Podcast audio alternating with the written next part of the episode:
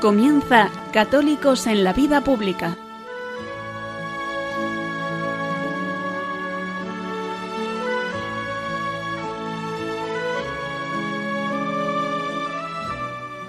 Un espacio dirigido en Radio María por Luis Zayas.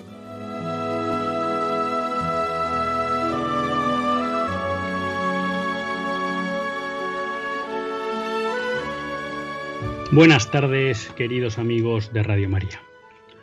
Un lunes más volvemos fieles a la cita con todos ustedes en los estudios centrales de Radio María. Un lunes más para hacer este programa Católicos en la Vida Pública. Un programa que, como todos ustedes saben, quiere ser una reflexión pausada sobre la actualidad nacional e internacional una reflexión que tratamos de hacer siempre desde la óptica del magisterio de la Iglesia y su doctrina social. Una Iglesia que no nos cansaremos de repetir que es madre y maestra. Y un lunes más tiene la suerte de compartir esta hora de radio con todos ustedes, Luis Zayas, que es quien les habla. Como ya se habrán podido dar cuenta, en la entradilla hemos dicho como siempre que estamos en los estudios centrales de Radio María, pero no es así. Tenemos la suerte de estar en nuestra tierra, que no es otra que Vizcaya, aquí en Guecho, y por tanto pues estamos disfrutando de unas vacaciones en nuestra tierra de origen, que siempre es algo que le congratula mucho a uno. Pero el hecho de venir a nuestra tierra pues no hace que nos olvidemos por un lado de todos ustedes y tampoco, bueno, pues del compromiso con Radio María, que como todos ustedes saben, pues hace un esfuerzo importante para que en el mes de agosto la programación siga pues, tal y como viene siendo habitual todos los meses, ¿no? Así que nosotros, fieles al compromiso con ustedes y con Radio María, estamos aquí un lunes más. Eso sí, hoy desde las tierras vascongadas españolas. ¿Y para qué? Bueno, pues para hablar otra vez de la actualidad. Muchas veces hemos comentado, y se lo digo a todos estos programas de, de agosto, pues que muchas veces intentamos abordar cuestiones un poco al margen de la actualidad, tratar de hacer algún programa de contenido más doctrinal. Bueno, ya llegará el momento porque la verdad es que la actualidad eh, pues nos está interpelando mucho este verano. Y, con ello queremos empezar y queríamos empezar un poco con un pequeño homenaje al santo cuya fiesta se celebraba ayer, pero bueno, que al ser domingo, pues como en la liturgia predomina el, domingo, el día del Señor, pues no, no fue celebrado litúrgicamente, que no es otro que San Pío X. San Pío X eh, fue, pues, podemos decir así, el Papa que inauguró el siglo XX Empezó su pontificado en 1903, sucediendo a León XIII, y estuvo en él pues prácticamente hasta 1914, en los albores del comienzo de la Primera Guerra Mundial, que ya anunció de alguna manera al que pudiera ser su sucesor, ¿no? Él ya transmitió la idea pues de que, como desgraciadamente fue, Europa se abocaba a una guerra fratricida como fue la Primera Guerra Mundial, ¿no? que sorprendió al mundo por su carácter dañino y perjudicial para... Nunca había habido una guerra con tantos muertos, heridos y con tanta destrucción, ¿no? Luego esos, esas cifras pues, fueron ampliamente superados por la Segunda Guerra Mundial, ¿no? En la que pues, el desarrollo del armamento pues, provocó el desarrollo del armamento y también el hecho de que se empezó también en muchas ocasiones a bombardear ciudades y por tanto población civil, tanto por parte de los alemanes como por parte de los aliados, pues eso aumentó severamente el número de fallecidos o de muertos en la guerra. Y como no, pues luego también, aunque fue respecto del volumen total de, de fallecidos, no tuvo un porcentaje importante, pero no cabe duda que el uso de la de la bomba atómica, pues también supuso un salto cualitativo, aunque bien es verdad que eso fue al final de la guerra. Y San Pío X, pues es uno de los papas que, que me encanta, ¿no? Junto con otra figura a la que tengo verdadera devoción y que pues me encantaría algún día que la Iglesia lo eleve a los altares, que nosotros que el secretario de Estado de San Pío X, que fue el cardenal Merry del Val. Cardenal Merry del Val, que le acompañó a San Pío X en sus 11, 10 años y medio de pontificado como secretario de Estado, cardenal Merry del Val, eh, pues sacerdote y cardenal español, ya que todos les recomiendo, aparte de que lean los pocos libros que hay de su vida, quizá el mejor con diferencia que se ha escrito es uno que fue eh, publicado, bueno, ya me vendrá el nombre porque ahora se me acaba de ir, era un operario eh, que vivía en Sevilla, pero bueno, ahora no me sale el nombre, y hay algunas nuevas biografías pues que merecen la pena eh, conocer la figura tanto del cardenal Merry del Val como de San Pío X. Y San Pío X es un papa que pasa la historia por muchas circunstancias, ¿no? Es un papa al que le debemos el haber adelantado eh, la edad para recibir la primera comunión, ¿no? El Papa San Pío X fue un firme defensor de que los niños, ya con cinco o seis años, tuvieran la suerte de poder recibir la comunión y con ello pues ya acceder a todas las gracias que da el sacramento, ¿no? Y lo repetía mucho. Y bajo esa idea de decir lo que es necesario para poder comulgar es tener conciencia de que uno en el cuerpo, en el pan y en el vino recibe el cuerpo y la sangre de nuestro Señor Jesucristo. Por otra parte, pues fue un restaurador del, del canto litúrgico, ¿no? del canto religioso, volviendo a poner, pues vamos a llamar de moda el canto gregoriano y el canto polifónico. También fue eh, el pontífice que inició la reforma o la erección de un código de derecho canónico que finalmente vería la luz durante el pontificado de Benedicto XV, que fue el papa que le sucedió en la cátedra de Pedro. Y quizá también, al margen de otros elementos que pudiéramos destacar de su pontificado, pues si algo en buena medida ha pasado también a la historia San Pío X fue porque fue el gran develador de la gran herejía moderna que es el modernismo. El Papa San Pío X dedicó una encíclica, la encíclica Pascendi, a denunciar ¿no? el instinto de infiltración de la herejía modernista en la Iglesia. Una herejía que él calificaba como el compendio de todas las herejías y contra la que luchó firme y denodadamente, ¿no? Al punto de que estableció la necesidad de que los sacerdotes realizaran un juramento antimodernista antes de recibir la ordenación y puso mucha atención a la hora de identificar ¿no? Eh, vestigios o indicios de que esa herejía modernista tenía presencia en la Iglesia y cuidó mucho pues, de que en las universidades esa herejía no estuviera presente, en los ámbitos sacerdotales, episcopales, y luchó. Y eso pues le ha granjeado la aversión de buena parte del progresismo eclesial, porque además San Pío X no solo denunció, vamos a llamar el contenido doctrinal de esa herejía, sino también su estrategia. porque decía que por primera vez en la historia los herejes no proclamaban de una manera clara y concreta su herejía para no arriesgarse a quedar fuera de la Iglesia.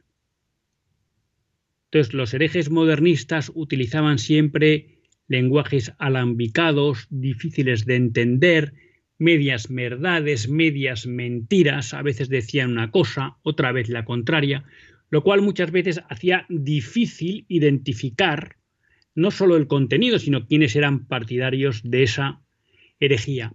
Y denunciaba San Pío X que esto era una estrategia que tenía el objetivo de poder permanecer dentro de la Iglesia para desde dentro de la Iglesia transformar doctrinal, pastoral y en cuanto a la vida eclesial, la propia Iglesia. Por tanto, él denunció cómo los modernistas trataban de camuflarse para pertenecer, para seguir permaneciendo dentro de la Iglesia y desde ahí, ¿no? Poder hacer que su herejía fuera infiltrándose dentro, dentro de la Iglesia. Lo mismo que les recomendaba que pudieran leer algunas biografías de San Pío X o del cardenal Merri del Val, pues les animo a todos a que lean la encíclica Pascendi. Porque como suele pasar con el magisterio, es una, una encíclica que no pasa de moda y que verán muchos de ustedes cómo cuando la lean les dará luz no sólo sobre lo que identificó eh, San Pío X allá por principios del siglo XXI, del XX, perdón, sino que además verán que les da mucha luz para entender y comprender lo que estamos lo que estamos viviendo. ¿Mm? ¿Y por qué, por qué se me ocurre poner en valor la figura de, de San Pío X en este momento? Pues les voy a ser sinceros. No solo porque celebramos su fiesta ayer domingo, sino porque el otro día me escribía una persona que estaba preocupada por toda una serie de artículos y comentarios que estaba escuchando en relación con la enseñanza sobre la moral sexual contenida en la Humana Evite, ¿no? Y entonces me decía que escuchaba discusiones sobre si esa doctrina era infalible, no, si podía cambiar, no podía cambiar, ¿no?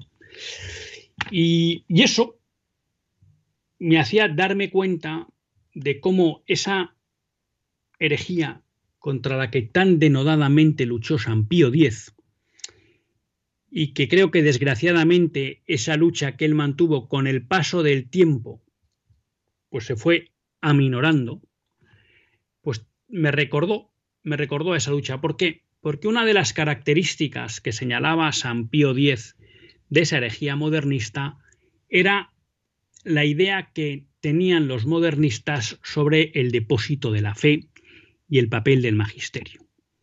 Ellos entendían, los modernistas, que el depósito de la fe no era algo dado y que a la Iglesia y al magisterio correspondía proteger, conservar y defender, sino que ellos entendían que el mm, depósito de la fe era algo dinámico, es decir, que iba cambiando con el tiempo.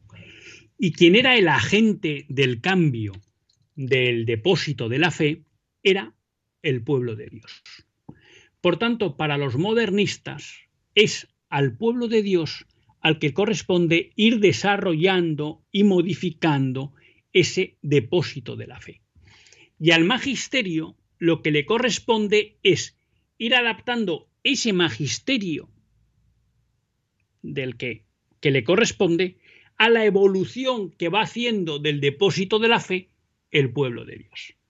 Es decir, por decirlo en un lenguaje más llano, para los modernistas no existe un depósito de la fe recibido e inmutable, sino que el depósito de la fe viene definido por lo que piensa el pueblo de Dios en cada momento de la historia. Y por tanto, al magisterio, encarnado fundamentalmente en el Papa y en los obispos, lo que les corresponde es ir modificando su magisterio para irlo adaptando a las posiciones que en cada momento histórico tiene el pueblo de Dios. Claro, esto es algo que contradice frontalmente la doctrina católica. La doctrina católica lo que nos enseña es que hay una revelación, un depósito de la fe recibido por la Iglesia a través de la Sagrada Escritura y de la tradición, y que lo que corresponde al magisterio es conservar y proteger ese depósito de la fe, y como explicaba Benedicto XVI en los primeros días de su consagración como como papa, creo que fue en un discurso o en una milía que hizo en la iglesia de San Pablo Extramuros, lo que corresponde al magisterio, además de proteger y conservar ese depósito de la fe, es confirmar en la fe al pueblo de Dios en ese, en ese depósito de la fe. Es decir, el magisterio es servidor del depósito de la fe. Para los modernistas, el magisterio debería ser servidor de las opiniones del pueblo de Dios. Algo muy, muy, muy distinto. Claro, y ustedes me dirán, ¿y esto qué tiene que ver con eso que nos ha comentado de la encíclica, de la encíclica Humane Vitae que le ha comentado esta persona que le mandó unos mensajes, este oyente? Bueno, pues tiene que ver mucho, mucho. Porque si hay hoy en día un elemento que sea piedra de toque para tratar de desmantelar la enseñanza magisterial de la Iglesia en materia moral, es todo lo referente a la moral sexual.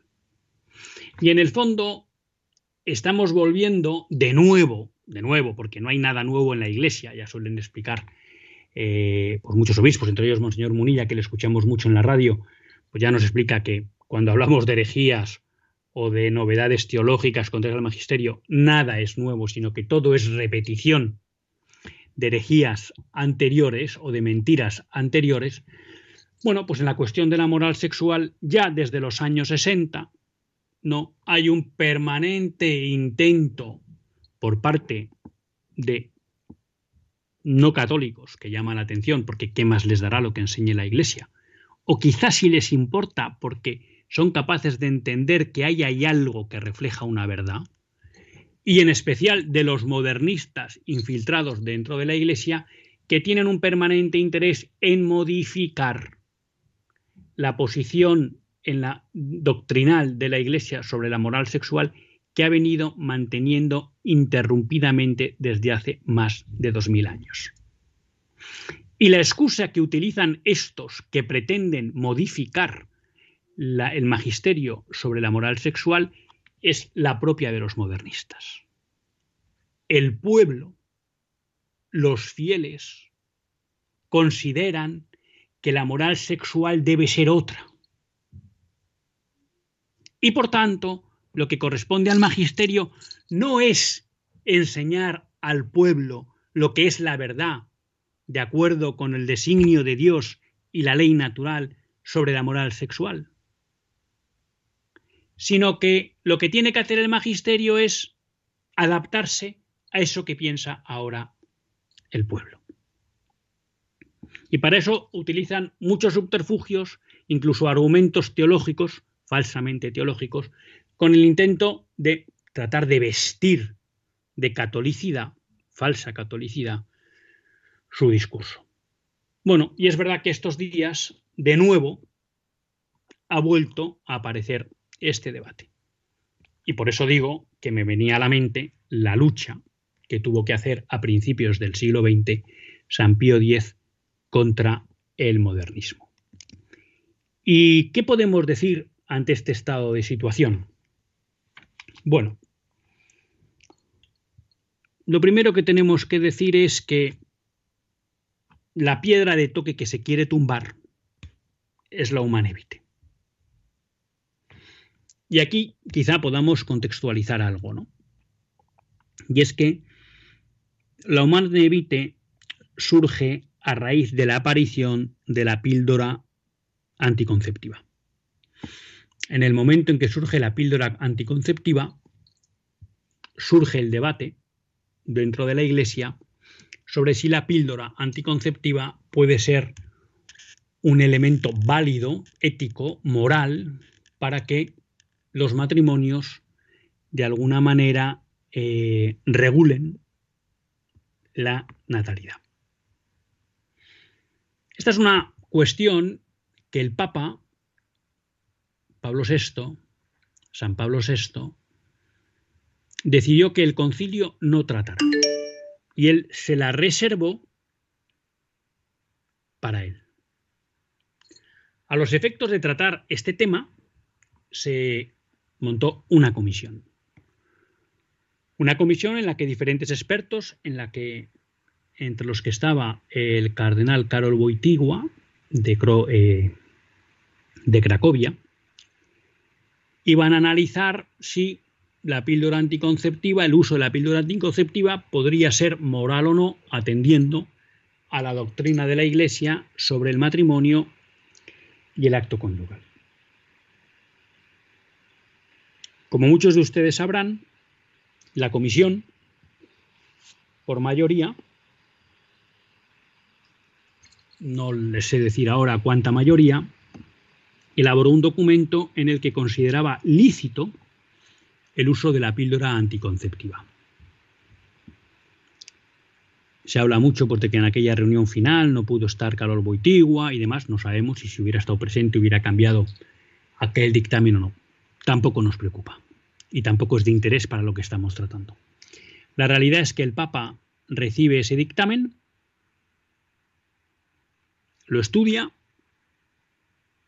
decide publicar una encíclica sobre esta cuestión y él,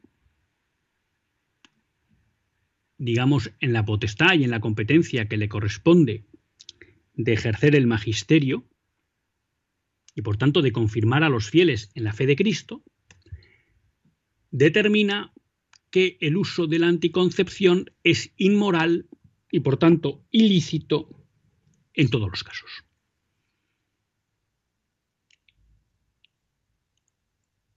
Eso fue una bomba.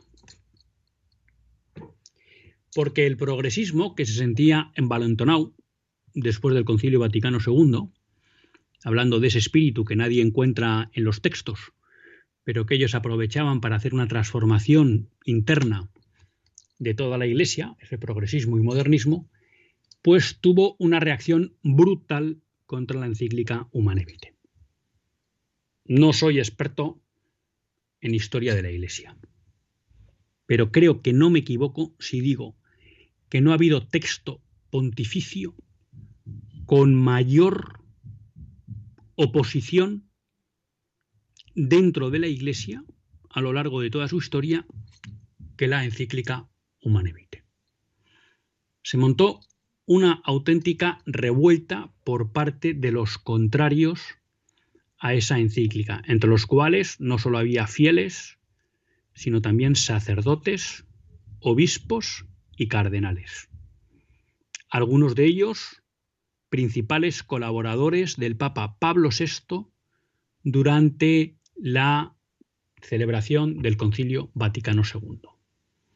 Se montó una verdadera guerra campal por parte de los progresistas y modernistas que no querían aceptar la enseñanza del magisterio de la Iglesia. Y ya digo, lo más triste y preocupante de todo eso no es que fue solo una posición, que ya sería grave, de fieles, sino también de muchos sacerdotes, de obispos y cardenales. Y claro, eso le provocó tal dolor a Pablo VI que desde entonces no volvió a escribir otra encíclica. Hay que decir, claro, que el que hubiera esa posición tan fuerte por parte de miembros de la jerarquía de la Iglesia, cardenales, obispos y sacerdotes, eso ha provocado que desde los años 70, la Humane Vitae se promulgó en 1978, en muchos ámbitos de la Iglesia no se ha enseñado la verdadera doctrina en materia conyugal de la Iglesia, porque ha habido una rebelión frontal y consciente. Y eso en parte explica muchos de los males de la Iglesia. A mí me suele gustar decir, porque así lo creo, que la encíclica Humane Vitae es una encíclica mártir, por lo que les he explicado. Pocas encíclicas han tenido una oposición tan frontal dentro de la Iglesia. Eso no quiere decir que no hubiera muchos fieles, obispos y cardenales a favor de esa enseñanza, pero hubo muchos también en contra y además de una manera pública y poco fiel y leal. Y en cierta medida, creo que eso también hizo del Papa Pablo VI un Papa mártir. porque pocos papas, al menos en el siglo XX, han recibido esa oposición interna a una enseñanza como fue Pablo VI. Hay que decir, y esto también, bueno, pues nos sirve también para acordarnos del padre Sayés, ¿no? Fallecido este año. Él contaba muchas veces la anécdota de que después de la promulgación de la Humane que creo que se hizo por, por verano, no sé si fue julio o agosto, él creo que estaba por Roma, no sé si en esa época o en octubre, y acudió a una conferencia que iba a dar Henri Luac, uno de los teólogos pues, que se tenía por progresista, padre de la Nouvelle de la nueva teología, que había tenido mucha influencia en el desarrollo del Concilio Vaticano II como perito, y entonces iba a dar una conferencia sobre la humana ¿no? Y decía el padre Sayes, bueno, que la sala estaba a rebosar, que era como muy difícil entrar, esto él lo contaba magistralmente, ¿no? Una pena que no nos lo pueda contar. Y en el fondo, el sentir dentro de los asistentes era que Henri de Lubac, que le tenían por teólogo progre, pues iba a ir contra la enseñanza de lo humanevite. Y para sorpresa de todos, Henri de Lubac empezó su intervención explicando que Pablo VI no estaba haciendo otra cosa que confirmar, que recordar, que repetir en la Humanevite lo que había sido la doctrina histórica, permanente, constante y tradicional de la Iglesia en relación con el matrimonio, la moral sexual y el acto conyugal.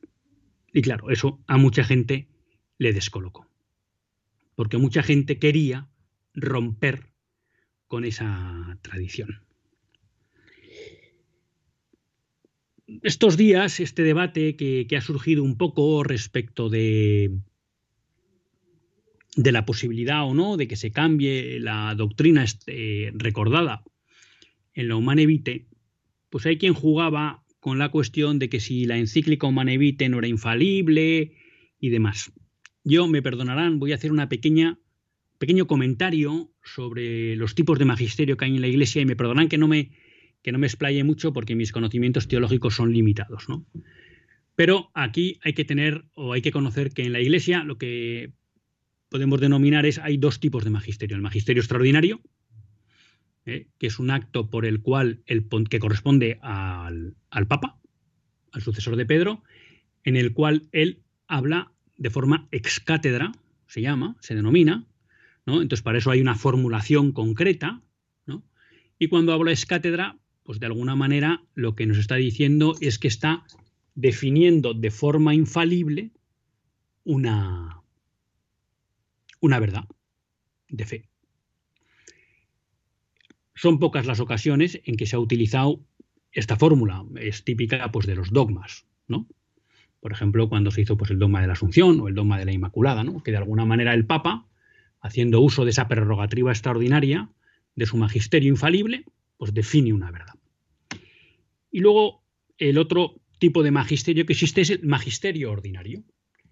Ese magisterio ordinario también define verdades infalibles. Pero ese magisterio ordinario no se conforma muchas veces por actos concretos, sino fruto pues, de que todos los obispos reunidos con el Papa en un concilio declaran alguna verdad, o bien fruto de que a lo largo de la historia de la Iglesia hay determinadas verdades que se han ido enseñando de una manera constante y permanente, ¿no? Por parte de todos los pontífices.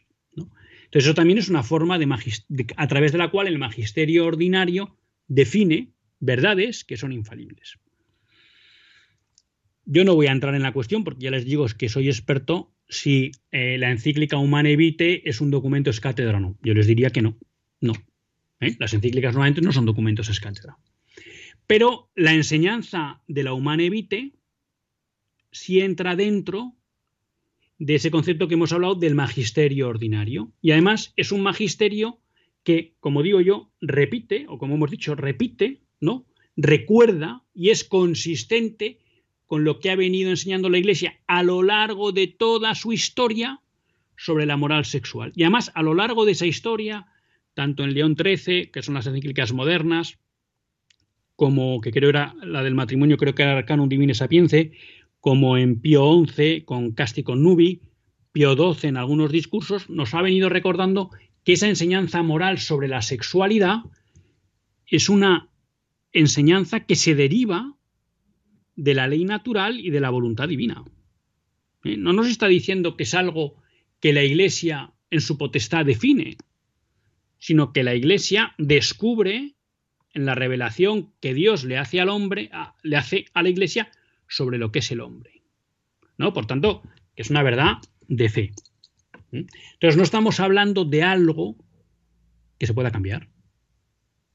Estamos hablando de una doctrina constante a lo largo del tiempo que la propia Iglesia nos dice que es fruto de la ley natural y de la voluntad divina. Y por tanto, que la Iglesia es deudora de esa enseñanza, no creadora de esa enseñanza. Entonces podemos decir que esta enseñanza entra dentro de lo que es el magisterio ordinario. Y por tanto, en ese magisterio ordinario se definen verdades infalibles y que por tanto no pueden cambiar. Vamos a hacer una breve pausa y vamos a aprovechar, si no les parece mal, para al menos comentar algunos aspectos de esta encíclica que yo creo que muestran un poco de lo que estamos hablando.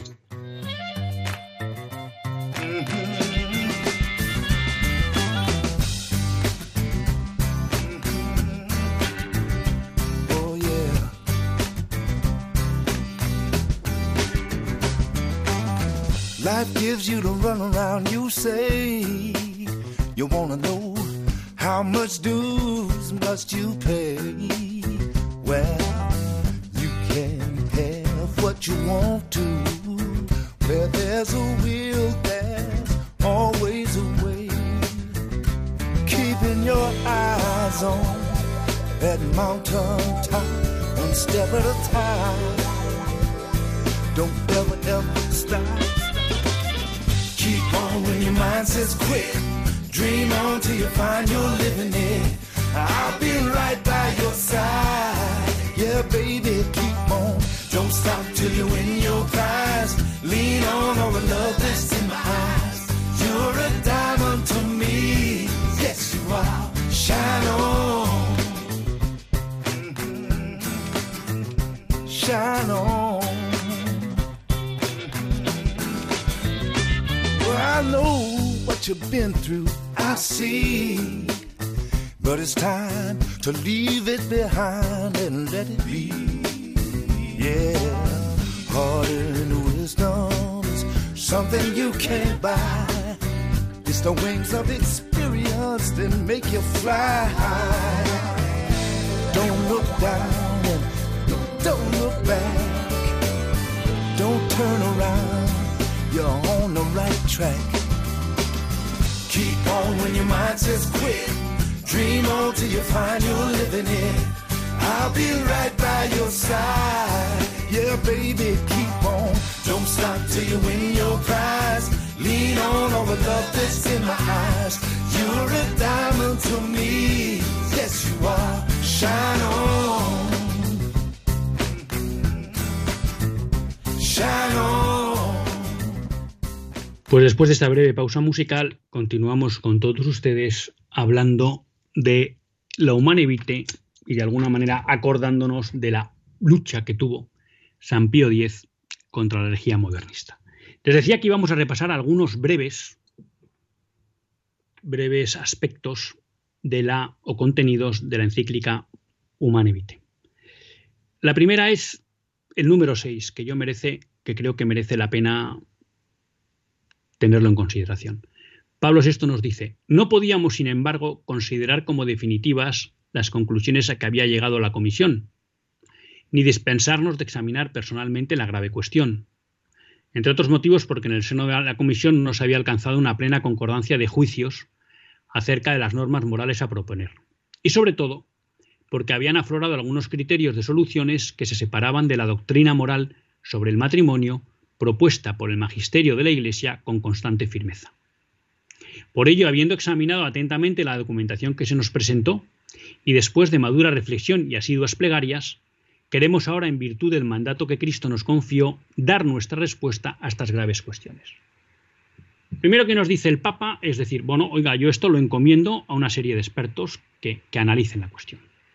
Pero esa comisión no puede sustituir la competencia o el papel que corresponde a Pedro de confirmar en la fe a los fieles y que es el magisterio. ¿Eh? Hay muchos que consideran, bueno, pues si hay una comisión hay que asumir el, veredicto de la comisión. Oiga, no, perdón, es que a la comisión no le corresponde el magisterio. ¿Mm? Y luego hay una segunda cuestión. Bueno, miren, la comisión ha analizado, pero dice Pablo VI, yo encuentro que en esa propuesta que me hacen hay soluciones que se separan de la doctrina moral sobre el matrimonio que la Iglesia ha propuesto con constante firmeza. Es decir, Pablo VI es consciente de que existe una enseñanza moral sobre el matrimonio que a lo largo de su historia la Iglesia ha mantenido constante. Y por tanto, él también se siente, como es lógico y natural, y en un buen entendimiento de lo que es el magisterio y la cátedra de Pedro, al servicio de ese magisterio constante. Párrafo 6. Yo le recomiendo que lo lean. No vamos a repasar toda la encíclica, pero sí creo que es bueno repasar algunos aspectos.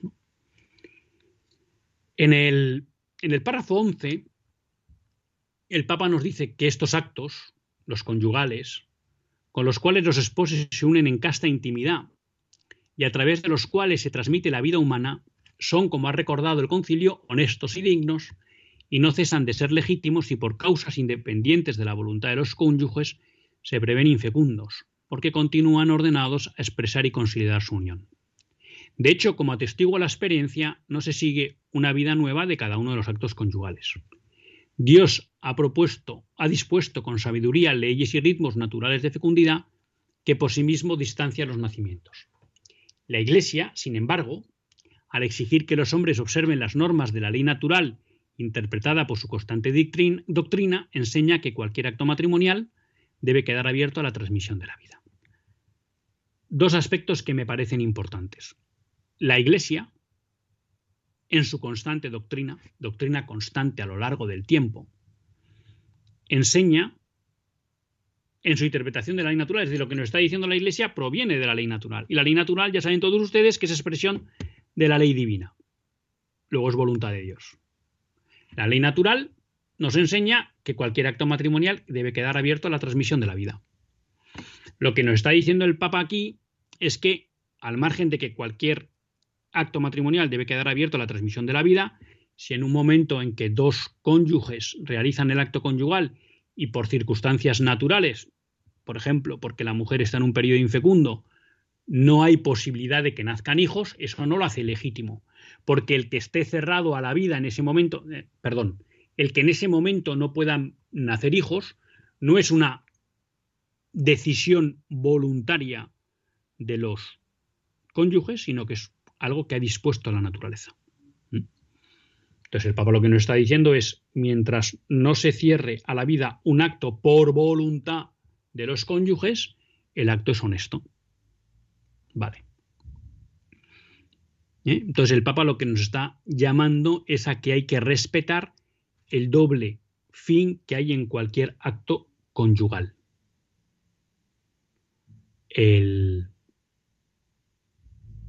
La unión y la procreación. Y esto lo explica en el punto 12. Esta doctrina, muchas veces expuesta por el magisterio, está fundada sobre la inseparable conexión que Dios ha querido y que el hombre no puede romper por propia iniciativa entre los dos significados del acto conyugal, el significado unitivo y el significado procreador. Efectivamente, el acto conyugal, por su misma estructura, mientras une profundamente a los esposos, los hace aptos para la generación de nuevas vidas, según las leyes inscritas en el ser mismo del hombre y de la mujer. Salvaguardando ambos aspectos esenciales, unitivo y procreador, el acto conyugal conserva íntegro el sentido de amor mutuo y verdadero y su ordenación a la altísima vocación del hombre a la paternidad. No pensamos que los hombres, en particular los de nuestro tiempo, se encuentren en grado de comparar el carácter profundamente razonable. Nos, perdón, nos pensamos, nosotros pensamos que los hombres, en particular los de nuestro tiempo, se encuentran en grado de comprender el carácter profundamente razonable y humano de este principio fundamental. ¿Qué nos está diciendo el Papa siguiendo con lo anterior? Primero, otra vez, esta doctrina muchas veces expuesta por el magisterio.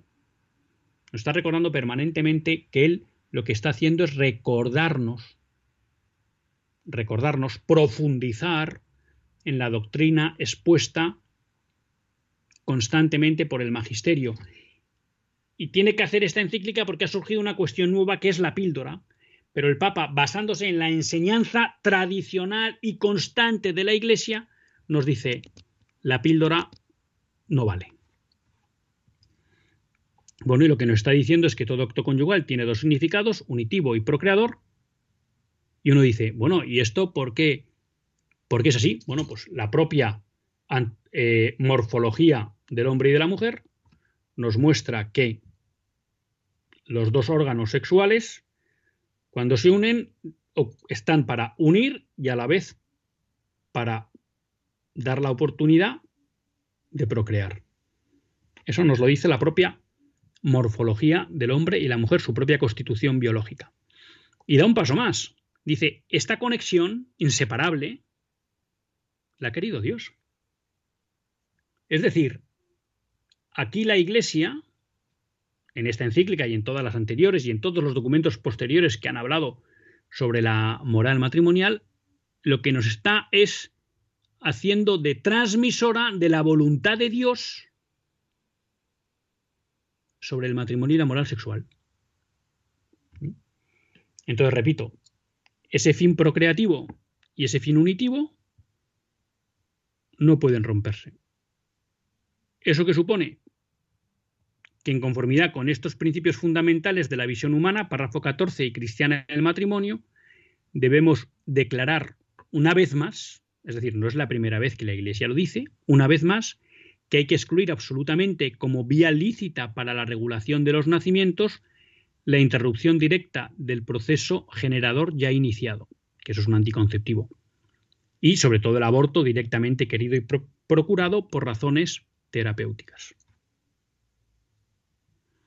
Hay que excluir igualmente, como, el magisterio de la Iglesia ha declarado muchas veces, la esterilización directa, perpetua temporal, tanto del hombre o de la mujer. Queda además excluida toda acción que en previsión del acto conyugal o en su realización o en el desarrollo de sus consecuencias naturales se proponga como fin o medio hacer imposible la procreación. También se puede invocar, tampoco se pueden invocar como relaciones válidas para justificar los actos conyugales intencionalmente infecundos el mal menor o el hecho de que tales actos constituirían un todo con los actos fecundos anteriores o seguirían después y que por tanto compartirían la única identidad bondad moral. En verdad, si es lícito alguna vez tolerar un mal menor a fin de evitar un mal mayor o de promover un bien más grande, no es lícito, ni aun por razones gravísimas, hacer el mal para conseguir el bien. Es decir, hacer objeto de un acto positivo de voluntad lo que es intrínsecamente desordenado y por lo mismo indigno de la persona humana, aunque con ello se quisiera salvaguardar o promover el bien individual, familiar o social. Es por tanto un error pensar que un acto conyugal hecho voluntariamente infecundo, y por eso, y por esto intrínsecamente deshonesto, pueda ser conestado por el conjunto de, la, de una vida conyugal fecunda. Bueno, ¿qué nos está diciendo aquí el Papa? Bueno, pues que cualquier acción que lo que busque es impedir que el acto conyugal sea fecundo, es inmoral. Y aquí dice dos cosas que son muy importantes recordar y que comparto con todos ustedes. La primera es que la anticoncepción o cualquier otra acción que tienda a declarar, a, a, hacer que sea infecundo la entrega de los cónyuges, es intrínsecamente desordenado. Es decir, algo intrínsecamente desordenado en teología moral, es un acto que siempre es malo, sea cual sea la intención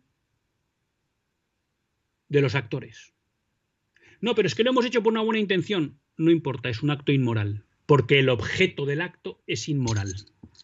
Es decir, la intención no lo hace bueno. La buena intención no hace que ese acto sea moralmente bueno. Esto es una cosa que molesta mucho a los progres y modernistas. La existencia de, algo, de, actos intrínsecamente malos. Porque eso quiere decir que la conciencia personal se tiene que someter a este magisterio y por tanto no puede determinar que ahora es moral utilizar anticonceptivos porque el fin es bueno. Esta enseñanza de Pablo VI, en consonancia con todo el magisterio histórico de la Iglesia sobre la moral sexual, lo que nos está diciendo es no. No, no, su conciencia individual no puede ir contra el magisterio porque este acto de cerrar a la vida un acto conyugal es intrínsecamente desordenado. Y es más, dice, ni aun por razones gravísimas. Entonces yo creo que esto es una enseñanza que tenemos que, que quedarnos. Finalmente el Papa dirá, bueno, somos conscientes de que es necesaria muchas veces en la vida conyugal poder regular la natalidad. Y cuando hablamos de regular no es de decidir previamente el número de hijos que quiero tener, sino el saber que hay momentos en que a lo mejor es conveniente, a la luz de la oración con Dios del matrimonio, el que hay que retrasar un posible embarazo. Y entonces, bueno, ante eso quedan dos opciones. La continencia, no tener relaciones conyugales, o acudir, como nos muestra en el párrafo 16 la encíclica Humane Vitae, recurrir a los periodos infecundos. Hay una serie de días en que la mujer no es fértil. Entonces, si un matrimonio en un momento dado considera que debe retrasar un nuevo embarazo por motivos serios, la encíclica dice motivos serios, ¿eh? no porque no me apetece, no porque no quiero tener un hijo, sino porque hay motivos serios que recomiendan que ahora un posible embarazo no sería adecuado y por tanto hay que retrasarlo, la Iglesia lo que nos dice es que el matrimonio recurra a los periodos infecundos. No voy a entrar en esa cuestión, pero cualquiera que tenga interés y creo que es bueno conocerlo, puede acudir a los centros de orientación familiar, a los COFs, y esto ahí se lo enseñan permanentemente. El punto que muchas veces las personas se olvidan de este párrafo es que dice por serios motivos. Es decir, tiene que haber una razón de peso para que un matrimonio decida retrasar los embarazos acudiendo a los periodos infecundos. Bueno, finalmente, eh, la Iglesia, en el párrafo 18, el Papa nos dice, se puede prever que estas enseñanzas no serán quizá fácilmente aceptadas por todos. Son demasiadas las voces que están en contraste con la Iglesia. A decir verdad, esta no se maravilla de ser, a semejanza de su divino fundador, signo de contradicción, pero no deja por esto de proclamar con humilde firmeza toda la ley moral, natural y evangélica. El Papa es consciente de que esto va a abrir muchas heridas. No sé si era tan consciente de que esas heridas iban a estar dentro de la Iglesia. Pero aún así dice, el deber del magisterio es proclamar con firmeza la ley moral, natural y evangélica. Y nos dice, la Iglesia no ha sido autora de estas, ni puede por tanto ser su árbitro, sino solamente su depositaria e intérprete, sin poder jamás declarar lícito lo que no es por su íntima e inmutable oposición al verdadero bien del hombre al defender la moral conyugal en su integridad, la Iglesia sabe que contribuye a la institución de una civilización verdaderamente humana. Fiel a las enseñanzas y al ejemplo del Salvador, ella se demuestra amiga, sincera y desinteresada de los hombres, a quienes quiere ayudar ya desde su camino terreno a participar como hijos a la vida del Dios vivo, Padre de todos los hombres. Queridos amigos, yo les recomiendo que se la lean. Me queda poco tiempo y voy a tener que parar. Lo mismo el próximo día hablamos un poco más de este tema. Pero creo que queda claro que cualquiera que lee este documento o lee los posteriores de San Juan Pablo II o de Benedicto XVI sobre la cuestión de la moral conyugal, Papa Francisco no ha hablado tanto de esta cuestión, creo que tiene claro que esta es una doctrina de la que la Iglesia es deudora y que por tanto no es propietaria ni puede cambiar. Seguiremos teniendo intentos, como desde los años 60, de que esto se cambie. Y habrá que defender la verdadera doctrina. Que habrá que rezar para que este asalto pare. Y habrá que posiblemente ofrecer sacrificios para fortalecer a aquellos que tienen el deber de ejercer el magisterio. Solían contarnos, y será verdad, que Pablo VI contaba que nunca, como en el momento de tener que promulgar la encíclica Humana Vitae, había sentido la fuerza de la oración de toda la Iglesia.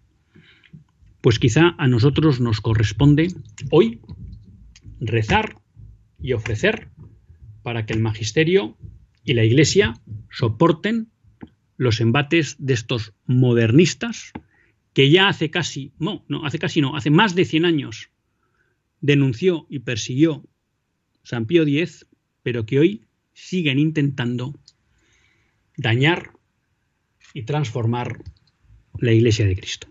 Hasta el próximo lunes, si Dios quiere. Que Dios les bendiga.